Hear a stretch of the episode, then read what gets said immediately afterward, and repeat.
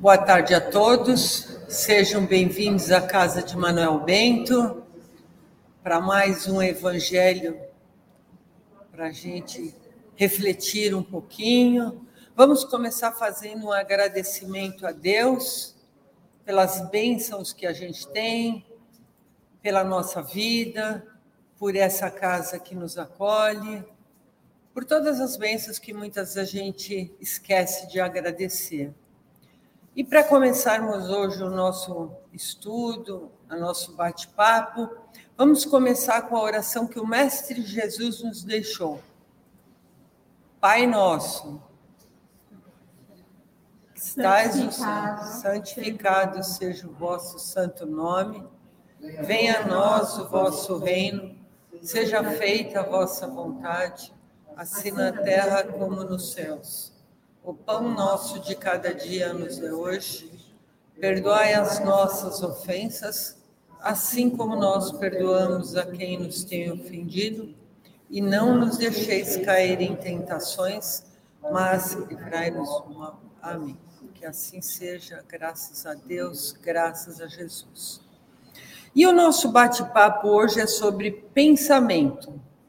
Então, eu trouxe aqui vários conteúdos sobre o pensamento para a gente ver como é importante em várias áreas de nossa vida o pensamento e a gente não se dá conta. Na saúde, na criação das coisas, na nossa vida, no nosso corpo, em células, no nosso até no nosso gene. Então é sobre isso que a gente vai bater papo hoje, ok, pessoal? Tá frio, mas vamos animar. Só tá ligado o ar, tá, querida? Não tá ligado o ar condicionado, porque nós não podemos deixar sem circulação de ar. E como a gente hoje filma e está passando no YouTube e no Facebook, quem puder dar uma curtidinha aí. E lembrando que no final da palestra, hoje pode-se fazer pergunta. Então, se tiver alguma dúvida conforme acontece a palestra, no finalzinho você pode fazer a sua pergunta, ok, pessoal? Vamos lá? Então, nós estamos aqui no GEMB, meu nome é Miriam Mioto. Ser saudável não é só sobre o que você come, também é sobre o que você pensa e fala. Porque a gente hoje em dia ouve muito falar, né? Vamos ter uma boa alimentação, vamos ter uma comida saudável, não é isso?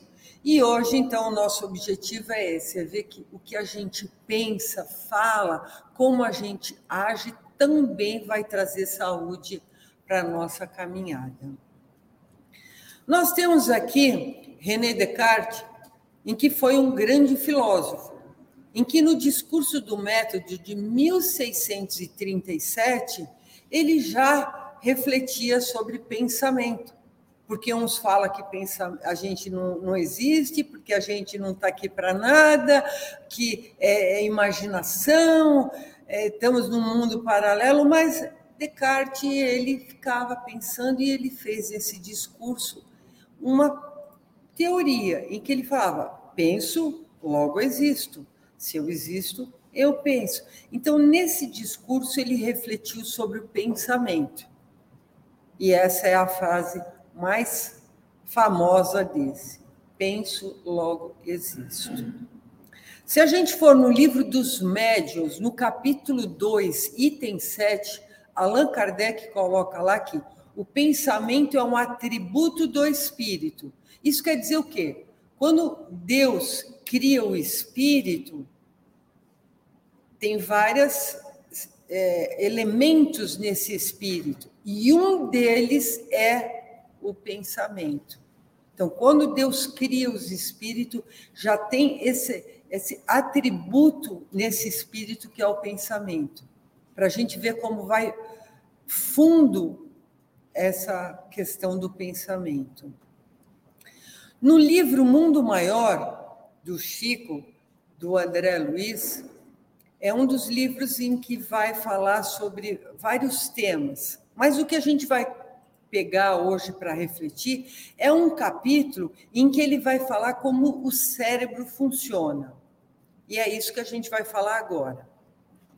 Então, ele compara o cérebro humano é como um castelo de três andares, nos quais se localizam, em primeiro andar, a medula espinhal, residência dos impulsos automáticos, é onde está o subconsciente, o nosso passado, hábitos e automatismo. Então, ele, ele atua em toda a nossa medula espinhal. Tudo aquilo que a gente faz automaticamente, como piscar o olho, o coração bater, a digestão, tudo isso vai estar nessa parte do cérebro, na parte mais primitiva. E é ali que está tudo que a gente já vivenciou em todas as encarnações. Está lá no subconsciente, é o nosso passado. É tudo que a gente já fez. O segundo andar desse nosso cérebro seria o córtex, domicílio das conquistas atuais, consciente e o presente, esforços e as nossas vontades. Então, vai estar aqui no córtex, nessa parte do cérebro. Então, tudo que a gente está vivenciando hoje, nessa encarnação, aquilo que a gente já tem consciência do que está fazendo, é o nosso presente, está nessa parte do nosso cérebro. E o terceiro andar seria os lóbulos frontais, que é a parte bem da frente do cérebro. É a casa das noções superiores. É o nosso superconsciente, o nosso futuro, ideal e meta superior a ser alcançada. Que então, tudo que a gente está vivenciando hoje, você está construindo o seu futuro para daqui cinco anos, daqui dez anos, daqui vinte anos, não é assim? Sim ou não? Sim. E também estamos construindo para o futuro quando a gente estiver na erradicidade, no outro plano. E também estamos construindo agora, para a nossa vida futura, para a próxima reencarnação. Então, tudo que a gente faz hoje reflete lá na frente. E é essa vida futura que ele vem trazer para a gente, que está nessa parte frontal do nosso cérebro. Que a nós desenvolvemos ela através de preces, de orações, de boas atitudes, de boas práticas que nós temos no nosso dia, que vai refletir no seu futuro. Ele também fala nesse livro, nesse momento, que longe vai a razão que admite paraíso e purgatório, regiões externas, que muitas vezes a gente aprende, né? Que nós temos o paraíso, nós temos o purgatório, aqui na doutrina espírita fala que tem umbral, não é assim? Então ele fala que isso daí não existe. Céu e inferno são regiões internas, estados conscienciais. Então, depende do que você faz na sua vida, no seu dia a dia, seus pensamentos, suas emoções, que vai lhe gerar um estado inferno ou céu. Se você brigar com o vizinho, você vai estar no inferno, não vai? Brigar com a mulher, com o filho, com o patrão, com o chefe, não é assim? Aquelas emoções, aquele turbilhões de energias que muitas vezes você quer segurar e solta, você vai estar no inferno. Mas se você tiver bons pensamentos, boas atitudes, agradecer, você vai estar no paraíso. É isso que ele quer dizer. Que céu e inferno não existe externo que o céu e inferno está dentro de nós. Depende quais são as nossas ações. Se existem múltiplas enfermidades para a desarmonia do corpo, outras inúmeras há para o desvio da alma. Então, muitas das vezes, o que a gente está vivenciando aqui no nosso dia a dia vai gerar um transtorno na nossa alma, ou como a nossa alma tem alguns distúrbios, gerados de vidas passadas que vai refletir no nosso dia a dia.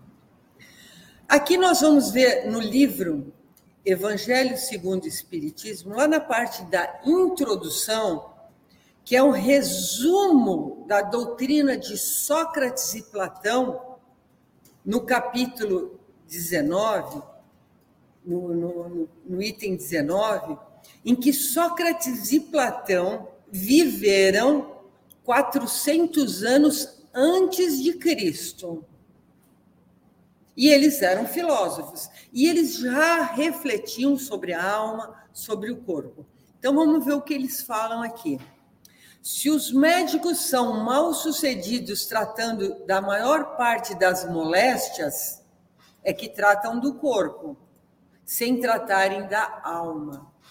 Ora, não se achando todo em bom estado, impossível é que uma parte dele passe bem.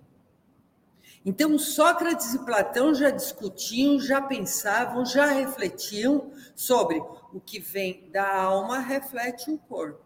E o corpo vai afetar a alma, que seria começa depois pelo perispírito e vai até o nosso espírito. Então a gente vai vendo que muitas vezes os médicos não conseguem achar a nossa doença, principalmente os médicos ocidentais, porque eles não, não têm esse hábito de, de relacionar alma com corpo, corpo com alma, que nem os orientais. Que isso eles já estudam há muito tempo. Mas os nossos médicos hoje em dia já estão começando a ver esse lado também. Em outro livro muito importante, Mecanismo da Mediunidade, nesse livro, Chico com André, eles vão tratar sobre todo o processo mediúnico, ok? Várias coisas que acontecem na mediunidade. Mas eu quis trazer uns tópicos aqui para a gente refletir sobre o processo, em algumas questões mediúnicas, que o pensamento está influenciando nesses processos. Então, diz assim: nos fundamentos da criação vibra o pensamento imensurável do Criador e sobre esse plasma divino vibra o pensamento mensurável da criatura.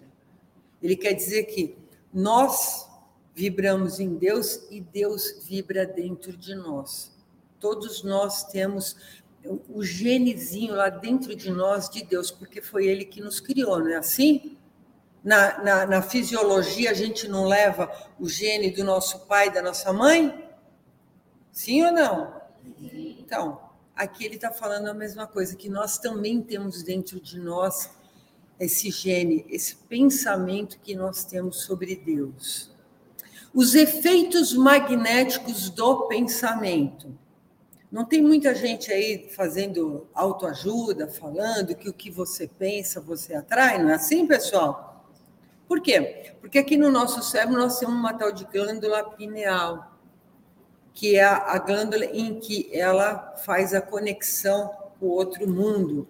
Todo o processo mediúnico acontece daí. Então, é uma antena. Tudo que você emite, você vai atrair. Se você agradece, você vai receber coisas boas. Se você reclama, você vai entrar na sintonia de reclamar, vai receber mais coisas para reclamar.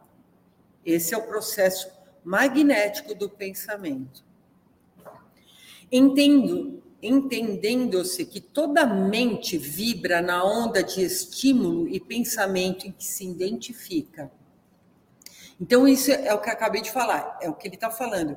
Que quando você está numa sintonia, você vai vibrar aquela energia, aquela vibração, e ela vai ressonar em você. Então você vai estar numa onda, e essa onda é que você vai ter a sintonia de dar e receber. O homem, no pensamento, é livre para eleger o bem ou o mal, para as rotas do seu espírito. Então, o que você estiver pensando o dia inteiro, você vai ter a sua rota. Se você está com raiva de alguém, você vai estar tá nessa energia. Se você tiver energia de, ah, eu amo as pessoas, eu agradeço, eu faço bem, eu faço a caridade, eu ajudo o próximo, você também vai estar numa outra sintonia de pensamento. Forma pensamento são as ideias projetadas pela mente humana e materializada no mundo espiritual. Então, aqui a gente já tem vários casos em que mostra médiums projetando energias, formando até fazendas, formando é, é, é situações no mundo espiritual para ajudar alguém ou para ser ajudado. Então, isso são chamados de formas pensamentos. Ideoplastia, modelagem da matéria pelo pensamento, a materialização do pensamento, criando formas que podem ter grande durabilidade.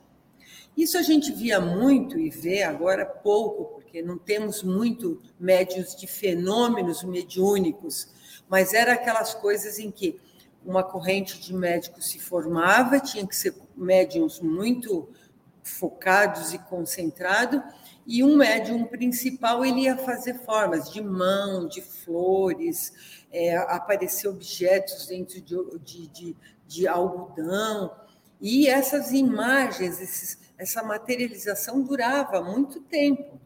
Só que hoje em dia a gente tem muito, eu não conheço por aqui onde que tenha médios que trabalham com isso. Mas essa ideoplastia como o pensamento do médio junto com a energia do ectoplasma que ele tirava do ambiente e formava essas, essas matérias. Psicometria, faculdade de perceber o lado oculto do ambiente, de ler impressões e lembranças ao contato de objetos e documentos. Esse tipo de mediunidade, ela também vai precisar do pensamento. É, esse tipo de médium tem muito nos Estados Unidos, em que quando tem um crime, um desaparecimento, alguma coisa, eles chamam médiums e esses médiums pegam objetos da pessoa que, que foi sequestrada ou que sumiu e pela pegar no objeto, entrar no ambiente, eles sentem a energia da pessoa. Então isso se chama psicometria, em que você sente a energia da pessoa para acontecer o fenômeno. Obsessão. Essa aqui é a cereja do bolo, não é, pessoal? Sim ou não? Domínio que alguns espíritos logram adquirir sobre certas pessoas. E aqui a gente tem que abrir um parênteses que é são espíritos que ainda estão sofrendo, são espíritos que estão do outro lado, não encontrarem no caminho meio certinho, meio adequado, né, pessoal? São nossos irmãos também, ok?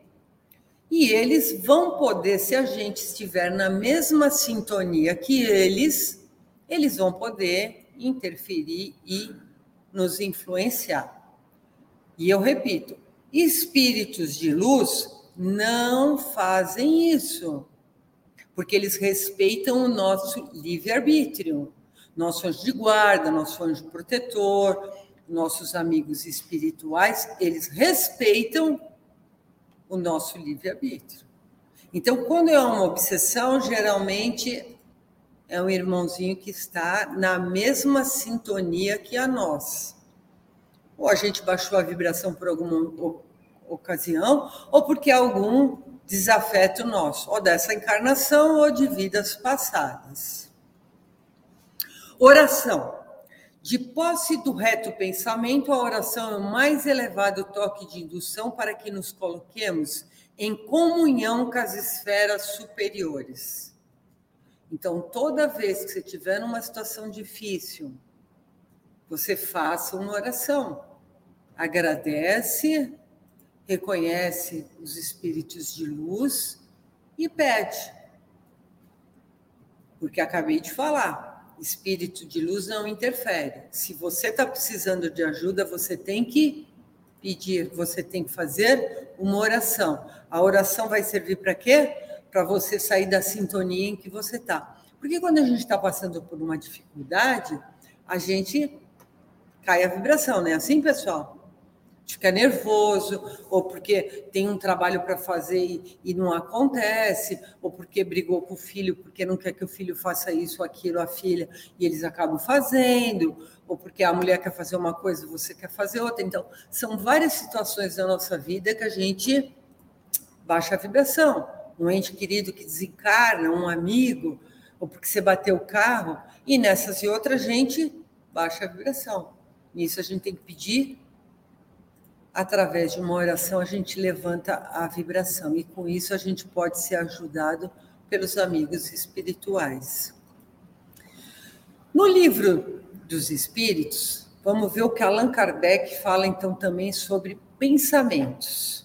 São várias perguntas e respostas, mas tem muito mais, eu só dei uma pinçadinha em algumas. Na questão 89, Allan Kardec pergunta para os espíritos: Os espíritos gastam algum tempo para percorrer o espaço?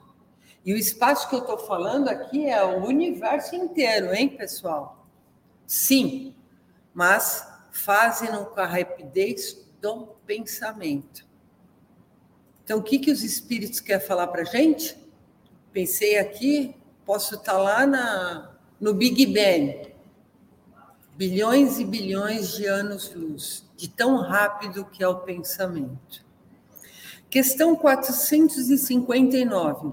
Os espíritos influem sobre os nossos pensamentos e as nossas ações?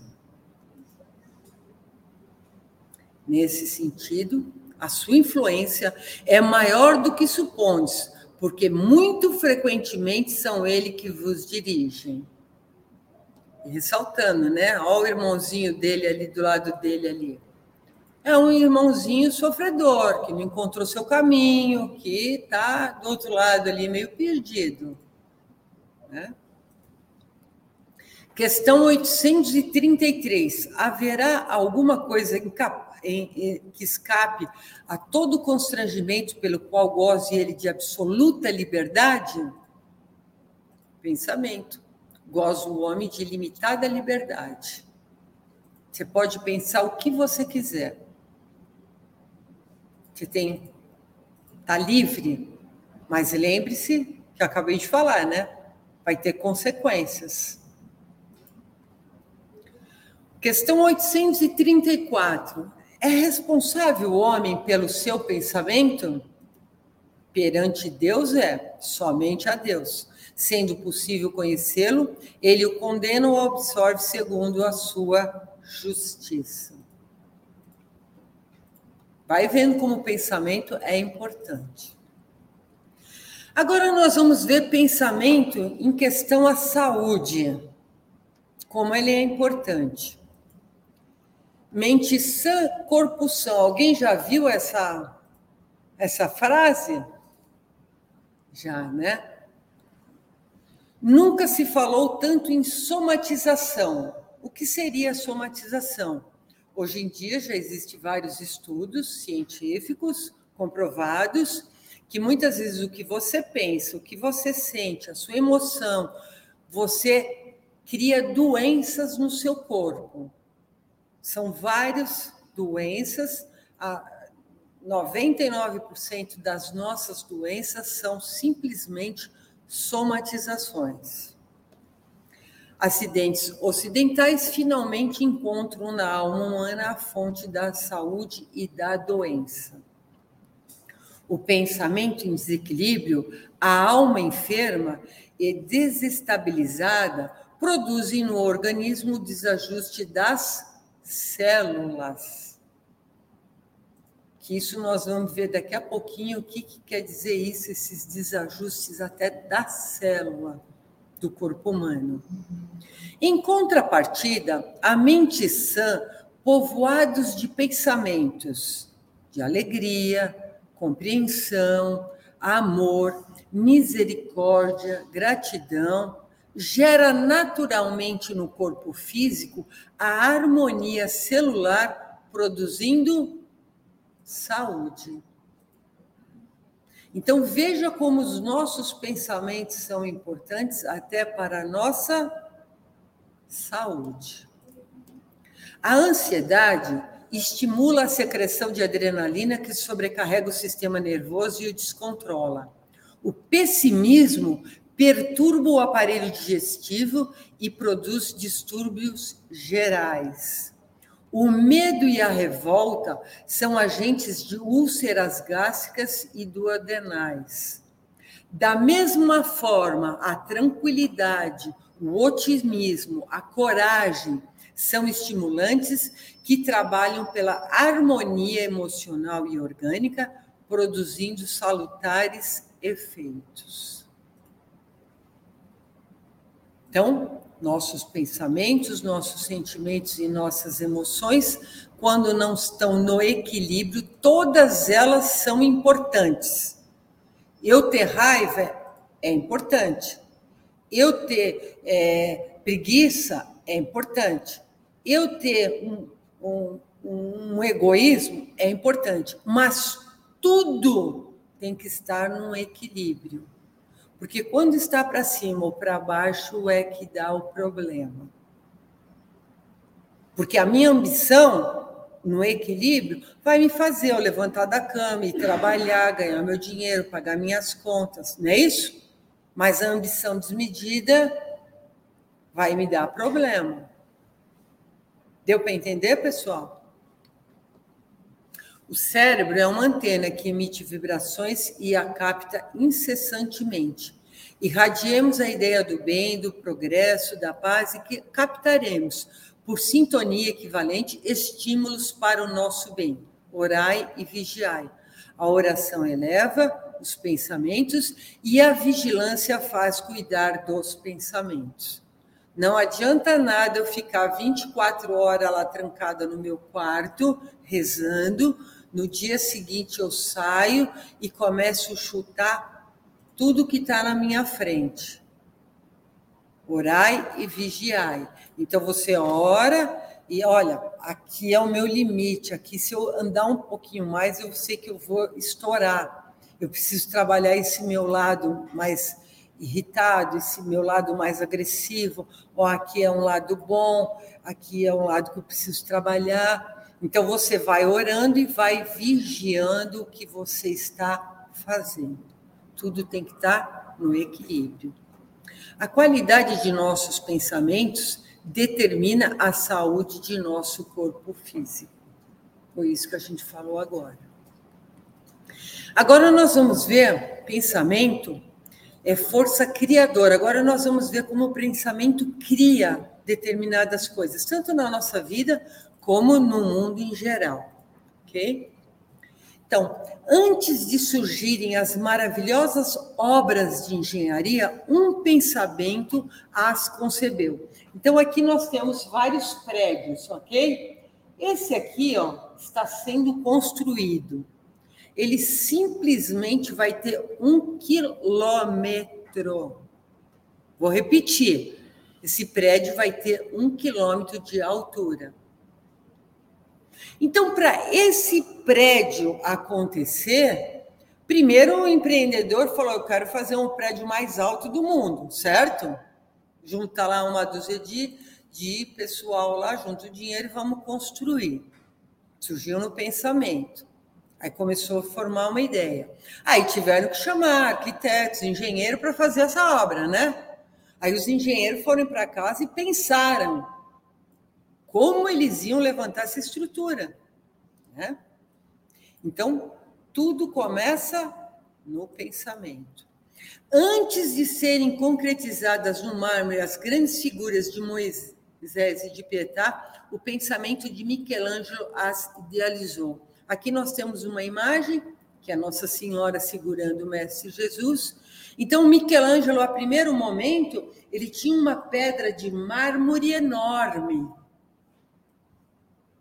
Aí ele pensou o que ele ia fazer naquele mármore. Aí ele falou: Não, eu vou fazer Nossa Senhora e Mestre de Jesus. Aí ele foi pensando: Ó, vou ter que fazer um recorte aqui, outro ali, para formar essa bela obra de arte. Então, primeiro aconteceu no pensamento. Antes de se transformar em telas, Mona Lisa, a última ceia, todos os quadros nasceram no pensamento de Leonardo da Vinci. Então, ali, antes de termos a Santa Ceia, era uma tela em branco, não era isso? Aí, Leonardo da Vinci teve que pensar: o que, que eu vou fazer? O que, como é que eu vou pintar? Quais vai ser as cores? Pensou para depois idealizar em uma obra de arte. Então ele criou. E isso a gente faz todos os dias na nossa vida também. Você vai criar o seu trabalho, você vai criar como você vai para o seu trabalho, você vai criar uma imagem do que você quer no futuro de uma casa, de um carro, de um trabalho, de um estudo. A gente cria tudo através do nosso pensamento. E aqui nós temos uma parábola indiana em que fala sobre a árvore dos desejos. Um homem estava viajando e acidentalmente entrou no paraíso, onde existem árvores dos desejos. Aí ele estava cansado, ele sentou lá numa árvore e dormiu. Aí quando ele acordou, ele falou assim: Nossa, eu estou com uma fome, eu desejaria comer um, um prato assim, assim, de repente, do nada, pá, apareceu aquele prato. Mas ele estava com tanta fome que ele nem se questionou. Aí, quando ele acabou de comer, ele falou assim: Nossa, eu estou com uma sede, eu queria que tivesse um vinho aqui. E pá, do nada apareceu um vinho. Aí ele bebeu o vinho. Aí ele começou a pensar: Ué, como é que essas coisas estão acontecendo, né? Será que é espíritos que estão brincando comigo? Aí pá, os espíritos apareceram. Aí falou: esses espíritos vão me matar. Mataram ele árvore dos desejos. Moral da história: o que você pensa, mais cedo ou mais tarde, se realiza. Às vezes, o intervalo entre o que pensou e o resultado é tão grande que você não faz a ligação entre o que mentalizou e o que está vivendo. Não é verdade, pessoal? Preste atenção. Seus pensamentos criam sua vida. Eles criam seu inferno ou seu paraíso, seu tormento ou sua alegria. E toda cura espiritual exige limpeza de pensamentos. Hoje vocês vieram aqui, alguns por assistir uma palestra, outros porque vieram por um tratamento. Quem veio para tratamento aqui, levanta a mão. Isso, olha lá, tem o pessoal, né? Então, para você começar a tua cura espiritual que você está precisando, você tem que começar a melhorar os seus pensamentos, limpar os seus pensamentos, criar uma atitude diferente, para que tudo que você vai receber aqui espiritualmente, tanto do passe quanto das energias magnéticas dos médiums, da espiritualidade aqui presente, você possa absorver da melhor maneira possível.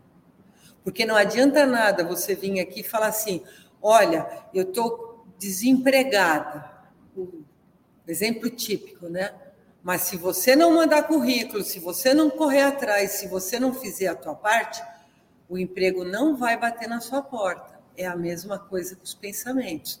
Você vem aqui, você vai receber bastante, mas você tem que mudar os seus pensamentos pessimistas, de raiva, de ódio, de mágoa. Tem que começar a perdoar. Ai, me é tão difícil. É, perdoar é o mais difícil, mas Jesus já disse, né? Perdoar 70 vezes 7. E eu acrescento, por dia. Porque tem gente que vai falar, ah, eu já perdoei meu marido 70 vezes 7 né? Mas é por dia, aí fica mais complicado, né? Então a gente tem que melhorar os pensamentos. E agora vem a parte mais complicadinha desse pensamento, ok? Os pensamentos têm que ser educados. Por quê? Os pensamentos mudam o cérebro, as células e os genes. Isso é o que a neurociência está estudando. Agora nós vamos falar do nosso corpo físico, tá?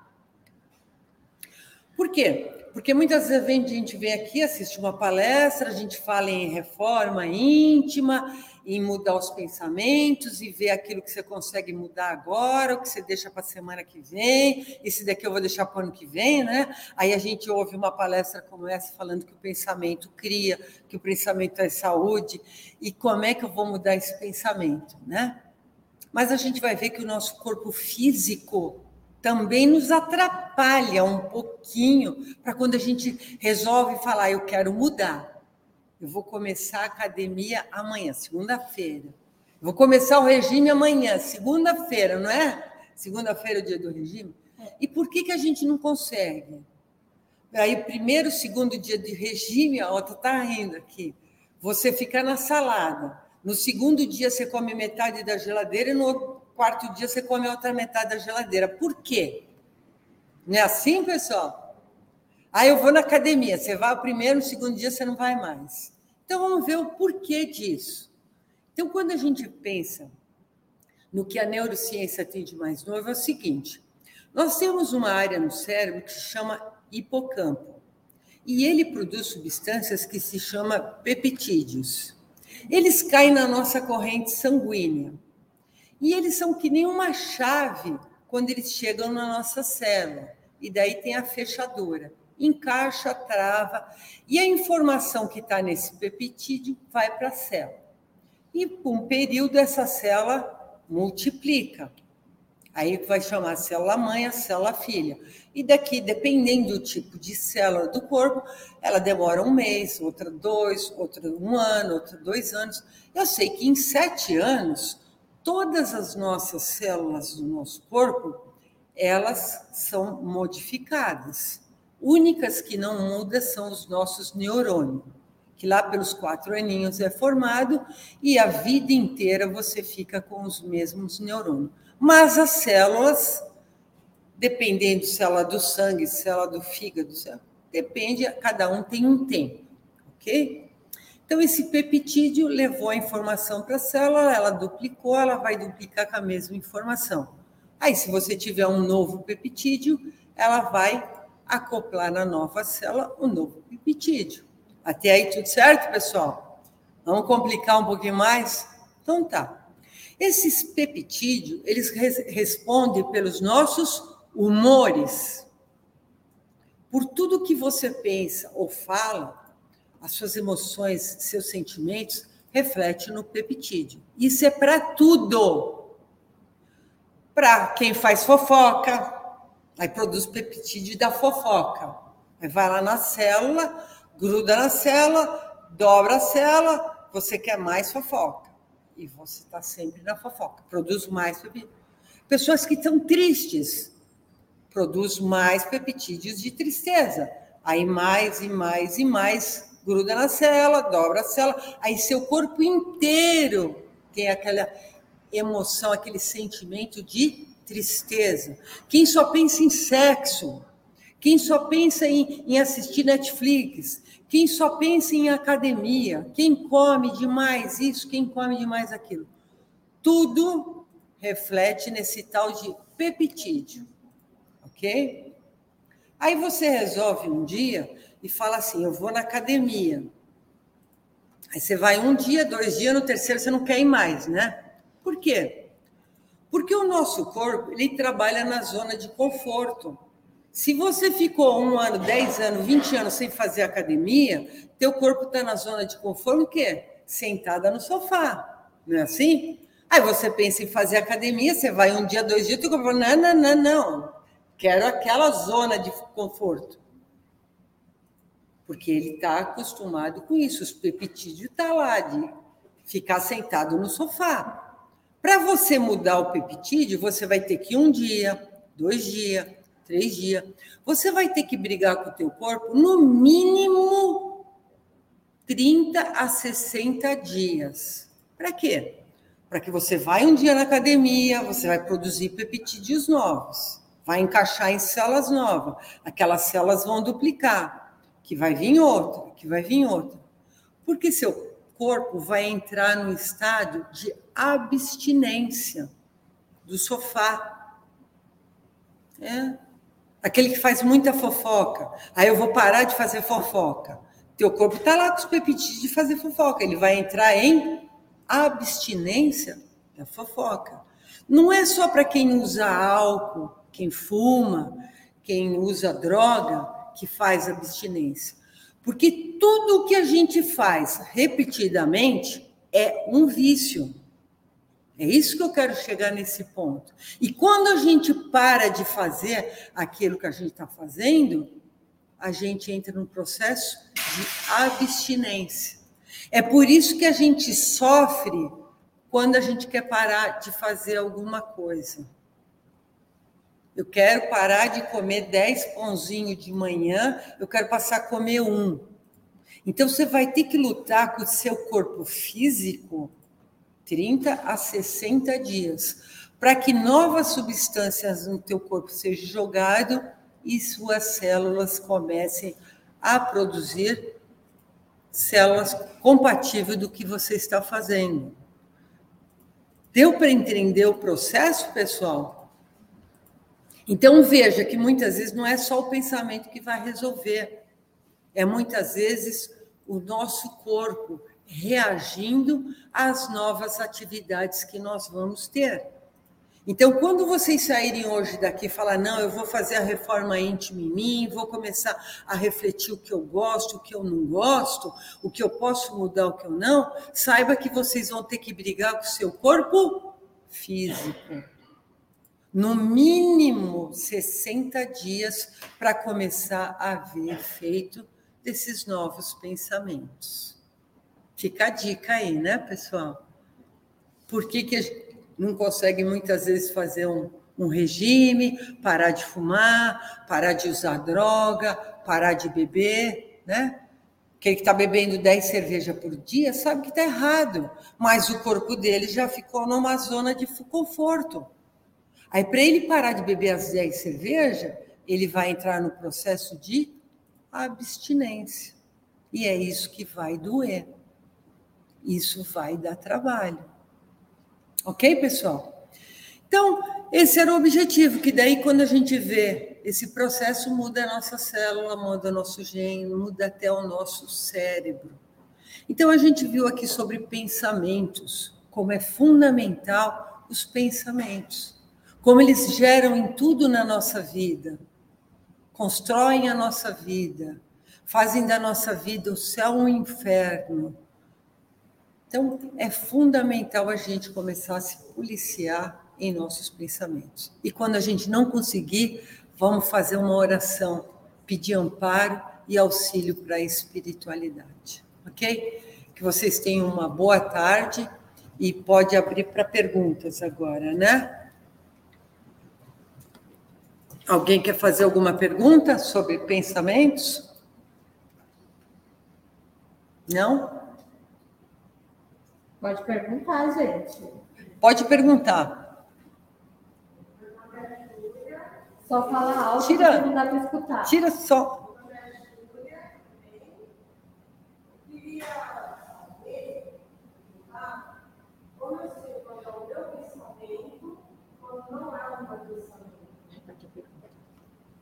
Ela está perguntando que ela quer saber qual a diferença quando é do pensamento dela e quando não é do pensamento dela. Aí você está querendo entrar na questão mediúnica, né? Influência dos espíritos. É. Olha, eu já estou na doutrina espírita tem 25 anos. Isso daí é meio complicado, né? É difícil você saber. Mas você vai começar a perceber assim. Você acordou bem, e de repente você saiu na rua, você viu alguém que está lá brigando, ou você foi na padaria se contrariou, ou você bateu o carro, e de repente te veio uns pensamentos de raiva, de ódio, de uma coisa ruim. Então você sabe que você baixou o seu padrão vibratório e algum irmãozinhos chegou perto de você, né? Chegou na sua sintonia. Então você fala, poxa, mas esse tipo de pensamento não é meu. Eu não costumo pensar assim. Aí você vai falar: opa, isso não é meu. Tipo, por exemplo, eu vou dar um exemplo meu, eu não costumo dar exemplo aí, pessoal, eu, eu não gosto disso. Mas eu já estava, por exemplo, na doutrina espírita há uns 5, 6 anos. E eu tive um problema antes de entrar na doutrina espírita, de conhecer. E daí um dia eu tinha ido no hospital, no INCOR, eu ia lá com umas amigas, porque a gente ia doar sangue. Sempre quando eu saio da minha casa, seja para fazer o quê, quando eu acordo, quando eu vou dormir, eu rezo. E aquele dia eu não rezei. Sabe quando você está meio aéreo? Aí fui no INCOR, chegou lá, tal, fizemos o que tinha que fazer e vamos embora. É quando eu cheguei em casa, eu voltei num processo em que eu sofri muito uns cinco anos antes. E eu fiquei tipo das seis horas até as dez horas da noite chorando e rezando, chorando e rezando.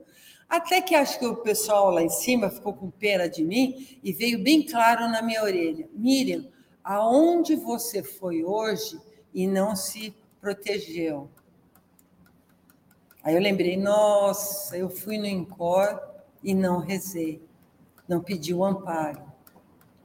Entende como é uma influência espiritual? Aí você fala, não, mas esse pensamento não é meu. Isso vai acontecer todo dia, toda hora. Por isso que tem a tal da frase: orai e vigiai. Então, quando você ora, você eleva a vibração, a espiritualidade pode te ajudar, mas você tem que fazer a tua parte. Então, você tem que vigiar o que você está pensando, o que está te acontecendo. E a mediunidade é bem sutil, ok? Respondida essa pergunta? Ok. Mais alguém quer fazer uma perguntinha aí? Temos uma da internet. Sim, vou colocar aqui.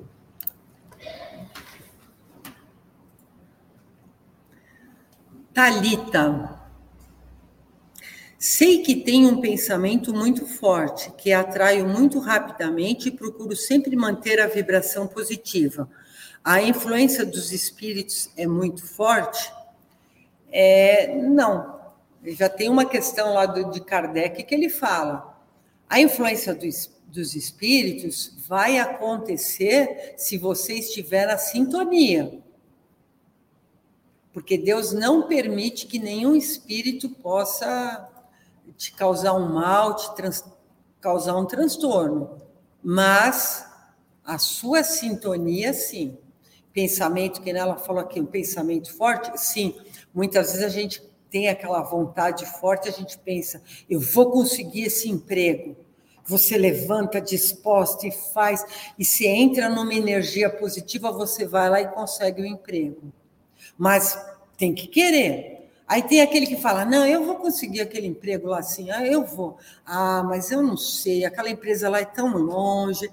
Ah, eu não sei é, se eu vou gostar. Pronto, acabou. Você vai lá e não consegue o emprego. Porque o seu pensamento quer, a sua vontade quer, mas a sua energia não está a favor. Porque você está criando obstáculos. Então, o pensamento é forte quando a gente está de corpo e alma naquele pensamento. Os espíritos podem influenciar se a gente estiver na mesma sintonia que eles. Se não, não. Ok? Respondida a pergunta, será? Tem mais alguém que quer fazer alguma perguntinha? Sim ou não? Aqui não. Então, vamos mais uma para a internet. Leila, Setembro Amarelo, pensamento suicida, queria saber mais. É, isso aí vai a um seminário, né? Aí é mais complicado. Né? Nós temos a psicóloga aqui hoje, né? Bom, tem várias coisas que influenciam hoje em dia para o pessoal estar tá cada vez mais pensando em suicídio. E daí entra vários fatores, ok, pessoal? Problemas químicos do cérebro que não produz determinadas substâncias, em que daí a pessoa tem mais propensão para ter quedas de, de, de, de pensamentos bons e acaba tendo esses pensamentos de tristeza e com vontade de suicidar. Isso a gente fala, procura um psiquiatra, procura um psicólogo. Muitas vezes, quando é um processo muito depressivo, a pessoa vai ter que entrar com medicamento. Na nossa casa, nós temos o trabalho que é o A6, voltado para todas essas doenças psíquicas, para depressão, para bipolaridade, para transtornos obsessivos, em que a gente trabalha com o passe magnético. Também ajuda. E são outros fatores. Da pessoa teve um, uma perda muito grande, fatores que vêm de vidas passadas, hoje em dia alimentação, o tipo de música que você anda ouvindo, o tipo de programas que você anda ouvindo, tudo isso influencia na nossa energia, no nosso pensamento. Então, a gente tem que procurar ajudar as pessoas que estão ao nosso lado, ajudar a nós mesmos a procurar ouvir músicas melhores, programas melhores, coisas que não façam a gente estar nessa sintonia de tristeza. Todo mundo aqui já perdeu um ente querido, sim ou não? Nós temos um processo de luto. A partir dali, você tem que procurar ajuda porque já não é mais uma dor de uma perda, de um luto. Se você está num processo que você não quer sair do quarto, que você não quer acender a luz, que você não quer se alimentar, você já está num processo profundo de depressão. Você tem que procurar ajuda. Né? E fazer com que a sua vida tenha um sentido na vida. Porque aqueles que têm um sentido na vida, eles acabam vivenciando dores e sofrimento, mas elas veem uma luz no fim do túnel.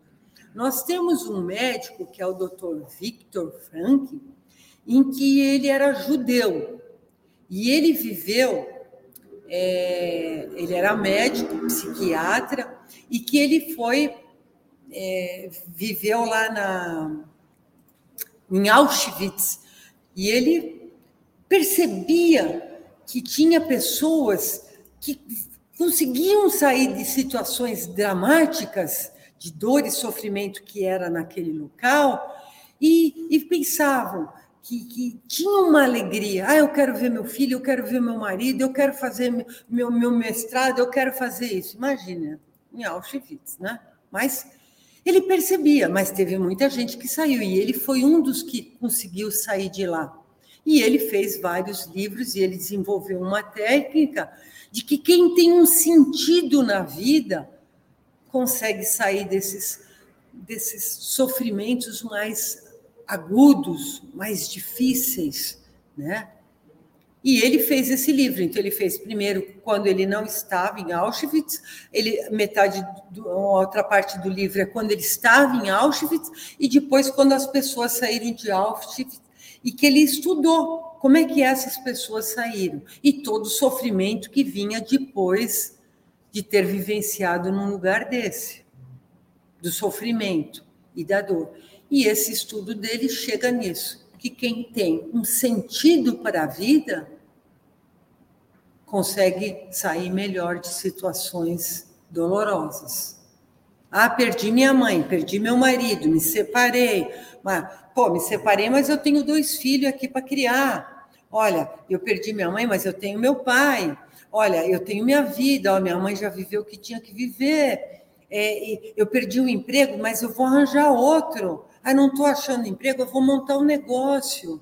É, então, quando você arranja um sentido para a tua vida, esse sofrimento, essas ideias de depressão, de suicídio, elas diminuem bastante, mas tem que procurar ajuda.